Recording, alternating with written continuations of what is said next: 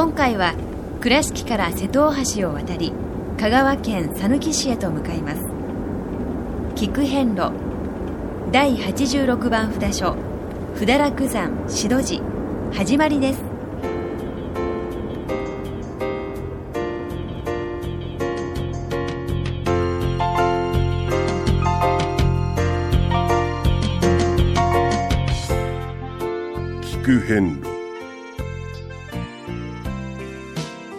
四国88カ所をお坊さんの先立ちのもと一つずつお送りする番組です。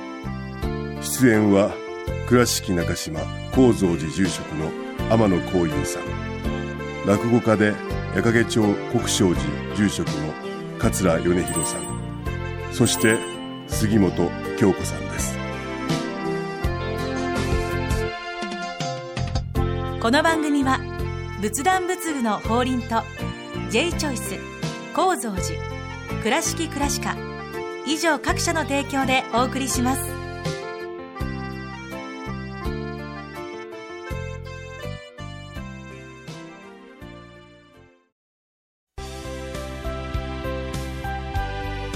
仏壇の法輪は井上の法要事業部として仏壇墓地墓石ギフト商品すべてを取り揃え豊富な品揃えでお客様にご奉仕いたします。高蔵寺は七のつく日がご縁日。住職の仏様のお話には生きるヒントがあふれています。第2第4土曜日には子ども寺小屋も開校中。お薬師様がご本尊のお寺。倉敷中島・高蔵寺へぜひお参りください。倉敷からお車でお遍路に向かうあなた車の調子は万全ですか？水島北緑町の J チョイスはあなたの愛車を真心込めて整備点検いたします。安心の車で安全運転。交通安全道中安全はお大師様と J チョイスの願いです。第86番不堕落山志戸寺様に到着いたしました。やってきました。えーもう本当にあの讃岐のお。ね平野のですね、海のほとりという、ええ。ーお札所にいよいよー、はい。86番でございますから、はい。残りね。ねわはいずかとなりましたけれども、そうですね。ちょっと早いですね。まだちょっとまだもう少し。そうですか。はい。わかりました。はい。で今もね、ええ。あの米広さんと少しこう打ち合わせというか話をしてたんですけど、えこの志戸寺さんぐらいこのゆえんというか、ええ。由緒がー、ね。いろんな種類、はい数々あって、えと申しますのも、ね、あの600年代のえー、回帰となってますから、はい。ええー杉本さんがよく口にされる行行基様。はい。行基様よりはい。まだ前なんですよ。はいはいはいはい。そうですか。ということは、え伝えてきたものが随分こういろいろな形にうん。変化している、えそうですね。お大師様が登場されるのが800年代でー、すからそうですね。はいうん。はい、皆ん。さんがそこから京都やうん。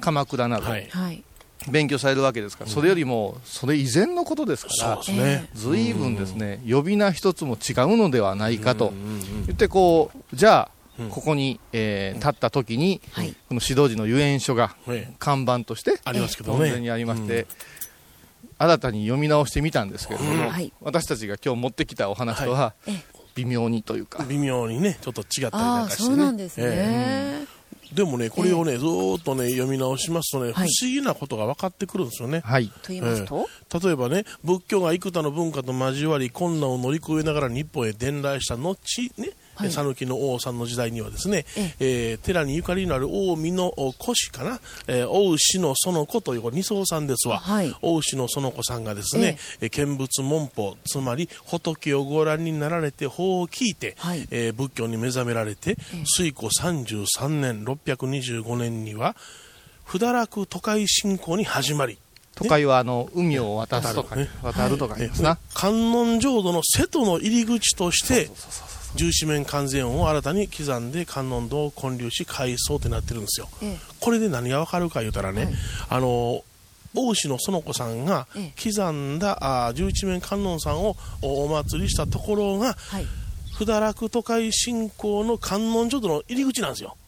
せここうん、入り口。はい。ここですか？で、この不堕落都会信仰というのはですね、はい。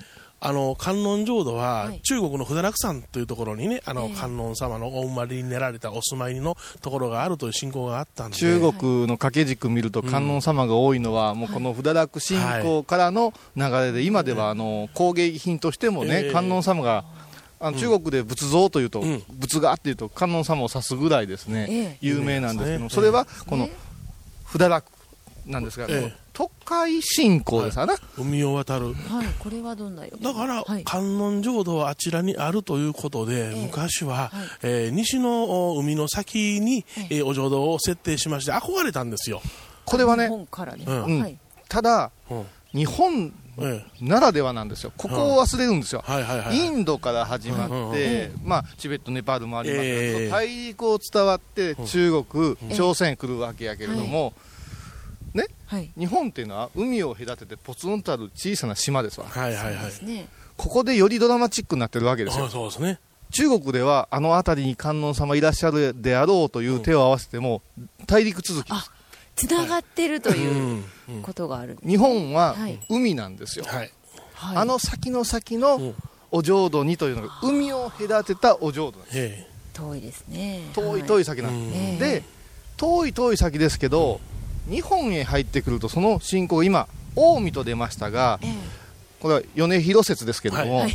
えはい。この文化がうん発達しておった、はい。えー浪速ですな、ええ。えはい。関西ですね。はい。ええ。関西から見渡した時の、ええ。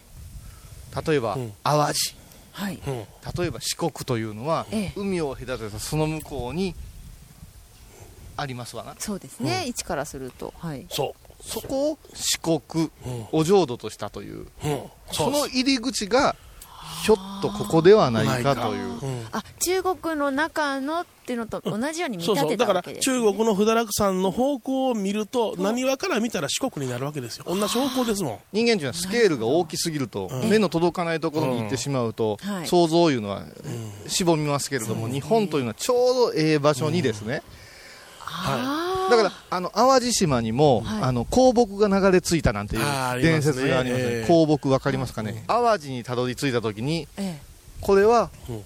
お浄土から流れ着いてきたものとして、霊木香木として珍重したわけですよ、はいはいはい。はい。えだかはい。ら日本ってやっぱり海といそう観点を忘れてしまうと、ええ信仰の形がうん。ちょっと見失いがちなんですけど、はい。海から流れ着いたものが、今でこそゴミやペットボトルって言うけれども、えそうではなしに、本当に清らかな、その材木をはい。霊木と呼んで、それを刻んだとかいう話もあるということですね。で、この不堕落都会信仰はですね、えー西の端に、あの、お浄土を設定した観音浄土があるということで、足摺岬なんかからも、えーお亡くなりになった方、船に乗せて流したんですね。あの、山の民は山に埋めます。山に帰るという信仰。海の民は海に帰るという信仰があるんですよ。えーだから、あの、生きたまま、世を儚んで、西へ旅立つ方もおられたぐらいですから、ええ。まあ、それはもうね、今はどうなるかいうのは、あの、想像できますけれどもね。うん。だから、あの、西に設定した、何話から見て西に設定した、このお四国というのが、あーその入り口であって観音さんが祀られるのは、何ら不思議じゃないし、だから、指導寺というのは、はい。ある文献によると、はい。死の土の寺で書いてるんですね。もともと志すのたびたびうんですけど、ええはい。これはもともとが志すかどうかは分かんないんですよ。うあん。そうなんですね、でも、例えば今、えー、と死イコールこうどういうんですか、うん。もう死んでしまうという人間的な考え方のような気がするけれども、はいあーもっともっと昔の死というのは例え。ばあの世、悲願っていう考え方、今のようにものすごく暗いイメージではなかったかも分かりませんよね。ええそういう意味で死の国と書いて四国いう考え方もひょっとあったかもわからんし、はい。そこを志そうよ、うん、あの世極楽へ行こうよの志すが、はい。そのまんまん。名前としてこの志がはいなったかもわからん。し、それから私たちはあの修行するときに4つの行をするんで指導家行なんていう言い方をする、ねこれは4ですよ、はいあの数あの数字漢数字の4を当てますから、はい。これも全部何かこうつながりがあると思いますね。ありますよね、それ考えたら、あの発心修行。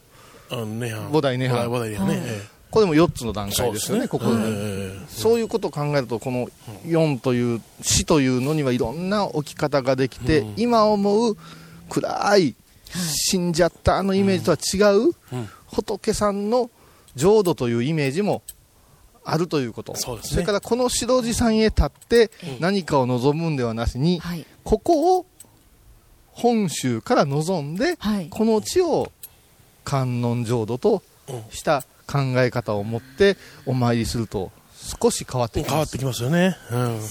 ええーそれでは、はい。3問くぐらせていただきましょう。はい。はい。聞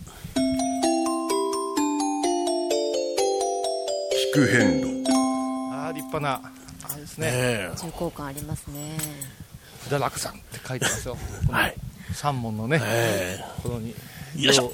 両方には大きな仁王様がぐっえと。立うわ、立派だな。派ですね、うんえどうも失礼いたします。ーでもこれだけお四国をこうじっくりお参りさせてもらいますとですね、い。ろんな仁王さんにも出会いましたね。そうですね、えー、三門もいろいろありますし、それから境内の趣も様々ですね、ここは大変緑の多い、ええはい。覆われてる感じ左側に、えー塔があります、でまっすぐ進みますとですね本堂に当たりますけれども本当にこう青々といろんな植物が、風がね五重の塔も立派ですね。そうですすごねい。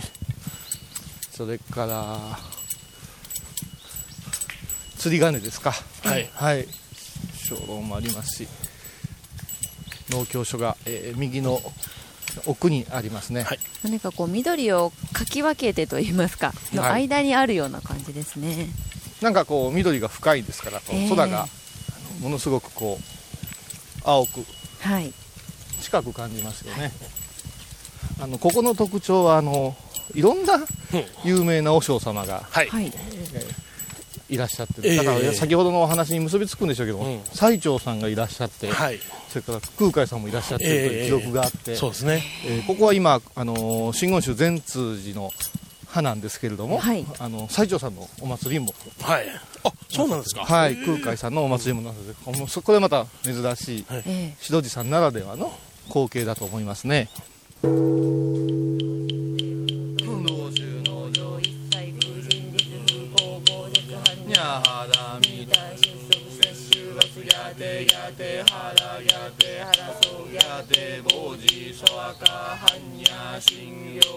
第86番指導寺ご本尊十一面観世音菩薩様ご神言。にはオンマカキャロニキャソアカ。オンマカキャロニキャソアカ。オンマカキャロニキャソアカ。ナム大師返上今後ナム大師返上今後聞く遍路懐かしい昭和の倉敷。美観地区倉敷市本町虫文庫向かいの「倉敷倉歯科」では昔懐かしい写真や蒸気機関車のモノクロ写真に出会えます。オリジナル絵はがきも各種品揃え手紙を書くこともできる「倉敷倉歯科」でゆったりお過ごしください。仏壇の法輪は井上の法要事業部として仏壇墓地墓石ギフト商品。すべてを取り揃え豊富な品揃えでお客様にご奉仕いたします。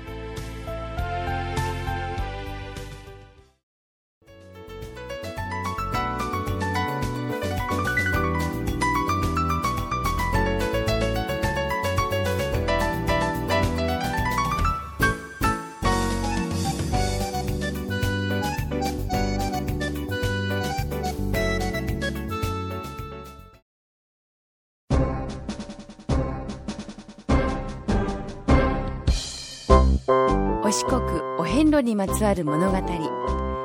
今では見られない風景を織り込んで今では語られない伝説をお届けします。創作小話「デコボコ同業記」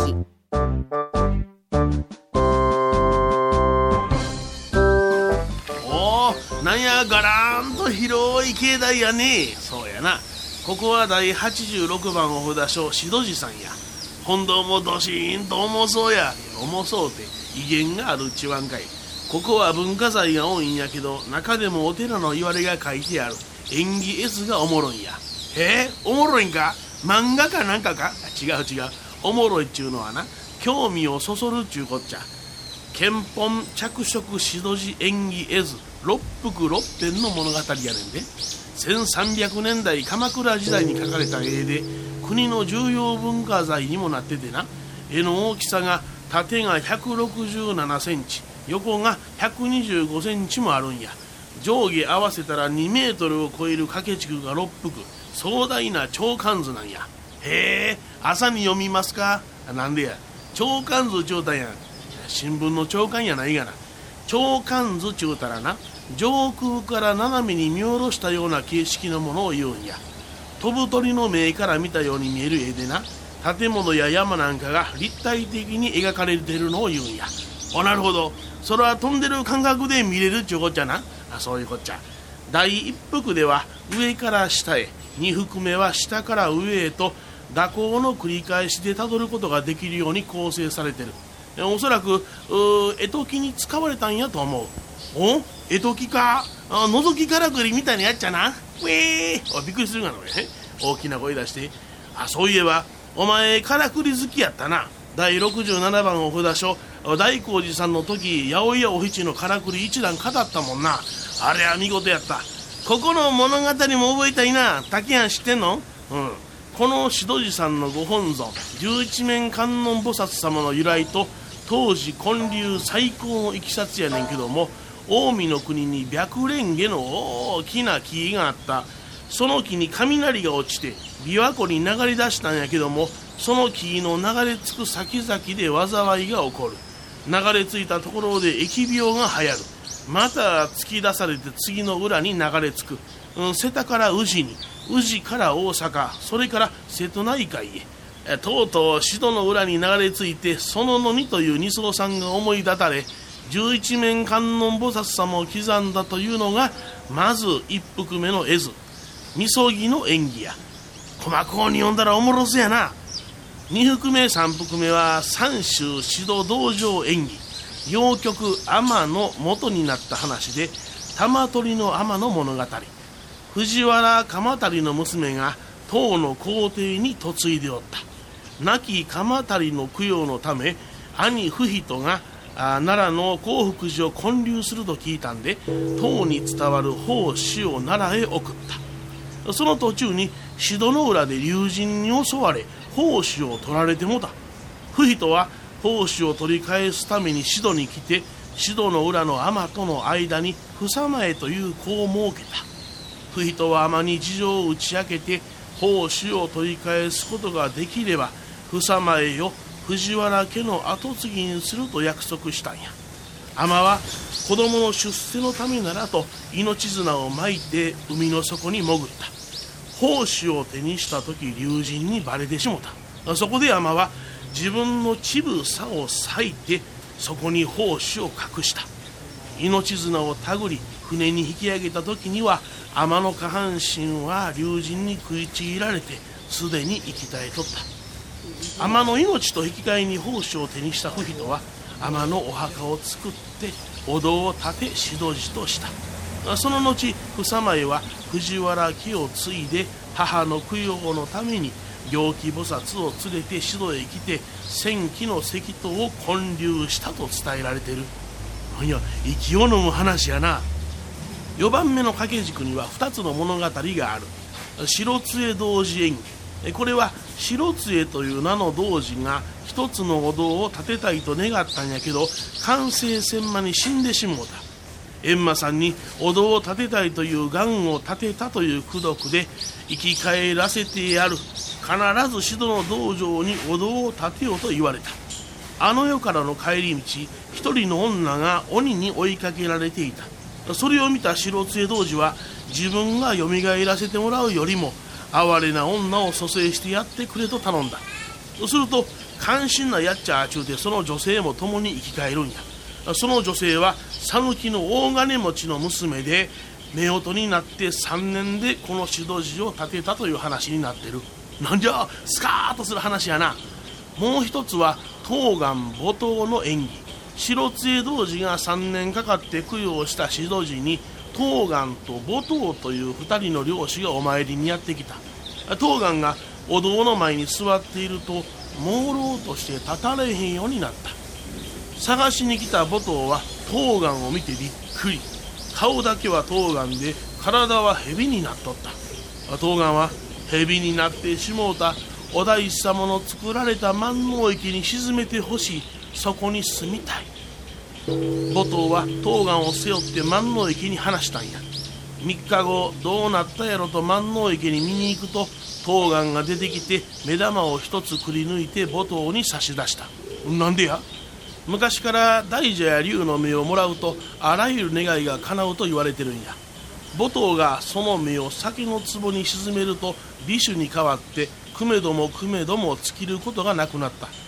不思議に思った嫁はんがそのことを世間にばらしてしもうた。国司に取り上げられ朝廷に差し出した。宇佐八幡までもがそれを欲しいと言うたんでその目を宇佐に運ぶ途中友人に奪われてしもうて取られた死者の石郎滝口の馴染みの遊女が命を捨てて竜神から目玉を取り返したという話なんや。取り返すところはうん玉取りの雨とよう似てるな。五福目は松竹童子演技。松竹という童子が25歳で死んでしもうた。すると観音さんの使いがやってきて葬式は3日待てという。そのまま置いてたら3日目に生き返った。松竹童子は閻魔さんに指導寺最高を仰せ使って戻ってきたという。それから童子は母親と共に出家して京都中を勧進して回って錠剤を指導寺に献上した。その後も2人はお寺の脇に案を結んで住み参詣者に協力を願って五軒四面のお堂を建立した物語。演技の中に潜在童子蘇生記というのがあるんやけどな。絵図がないんや。せやから現存する絵図は6幅やけどもともと絵図は7幅やと言われてる。その潜在童子蘇生記もこの松茸童子演技とように似た話なんや。ということは次が最後やな。あそうや。最後6幅目。愛知蘇生の演技。愛知なる者が二度にわたって死の淵からよみがえって指導寺最高のため肝心をするんやけどこの時代は集めたお金をごまかす不届き者が多かったんやろな。あそれらをやらせんためのいろんな誓いを立てさせられてる話が出てくる。最後にはもし嘘を言うたら血吐いて死ぬ。梵天帝釈天日本国中の大小の神々は罰を下すぞとなってんにや。うわ怖いな。演技っちゅうのは単にお寺の言われだけやなしに肝心にも使われた。そこでお寺の不思議や功徳を説いて協力を仰いだんやな。そういう話を広めることで神仏というのは日常の生活とどういう関係にあるんか。またわしらがどう生きていかなあかんかという戒めにもなるし子どもたちには道徳教育にもなった。国の在り方を示すためにはやっぱり土地とゆかりのある神仏の話がなかったらあかんと思う。特に教育には日本古来の神仏の力が不可欠や。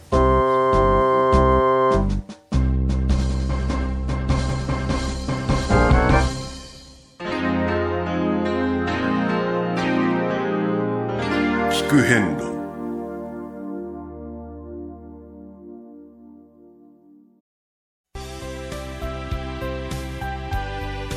仏壇の法輪は井上の法要事業部として仏壇墓地墓石ギフト商品すべてを取り揃え豊富な品揃えでお客様にご奉仕いたします。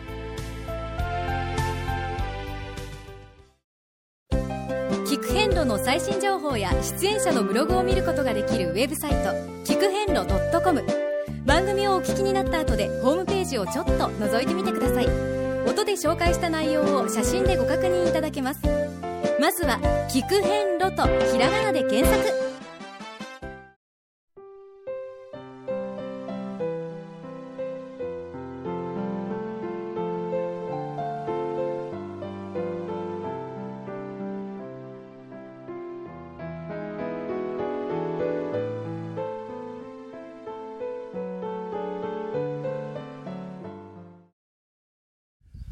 はい、えー、全てのお参りを収めまして、はい。えー今境内に立っておりますけれども、えーまだまだね、えーこの境内整備中で、この大改修の途中なので、ええ次にお邪魔するときは本当に姿がね、え変わってると思うんですが、ー平成のあ大修理って書いてますね。本堂、それから大師堂、こう彫り物にね、えー竜がたくさん彫られておって、ええ。ーこの竜の彫り物がね、随分こう有名というか、貴重なものなんですけども、やっぱしこれはあの海が近いということで、海からのこう災難をこう、悪いええ。力、怪物とと例えて、そう改心させてこう竜になるというような話がこうずっと伝わってありまして、そういう意味でですね、あの竜をこの味方につけるというか、うんうんうんそういうようなお話、伝説もたくさんこう海沿いのお寺には伝わってます。だから竜巻って言うでしょ？はいうんうんうん、竜巻いますね。竜巻の竜は？でしょ？竜そのあたりというのはあの日本人独特でハリケーンじゃないわけですね。竜巻っていうのはやっぱしこうう海の神や、はい。あ自然の神が荒ぶって私たちにこう災害を起こすから、でそれが改心してこう竜になるとかね、竜神になるとか、まあ、こういうお話もこう含めて海沿いのお寺をお参りするとまた深いものがあるし。ここは本当地域の方に愛されたお寺だなと本当に小さなお子から年配の方までええ。大勢のお参りが、お遍路さん以外にね、自転車で来てますね。はい。はい、もう本堂の目の前まで自転車で 乗り付けるって感じです。鳩が。今ちょっと大量の鳩が旅立ちまして、よかった。早行きましょう次へという感じでございますので、はい。えー次へ向かいたいと思います。さて次回は第87番札楽山長尾寺様にお参りいたします、はい。この志戸寺様からは7.3キロ歩くと2時間強車で20分の道のりです。次回は第87番長尾寺様にお参りしましょう。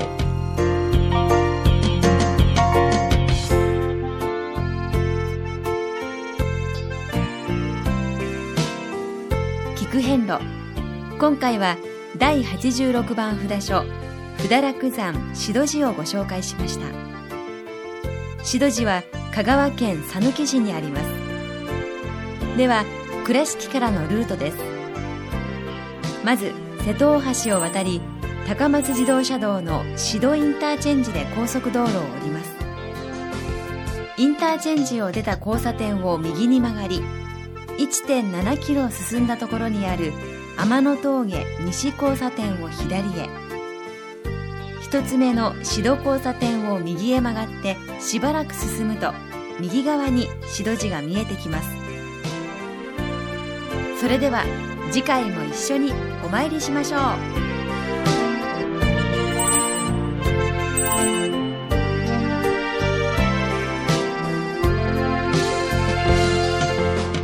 この番組は仏壇仏具の法輪と J チョイス構造寺倉敷倉科以上各社の提供でお送りしました。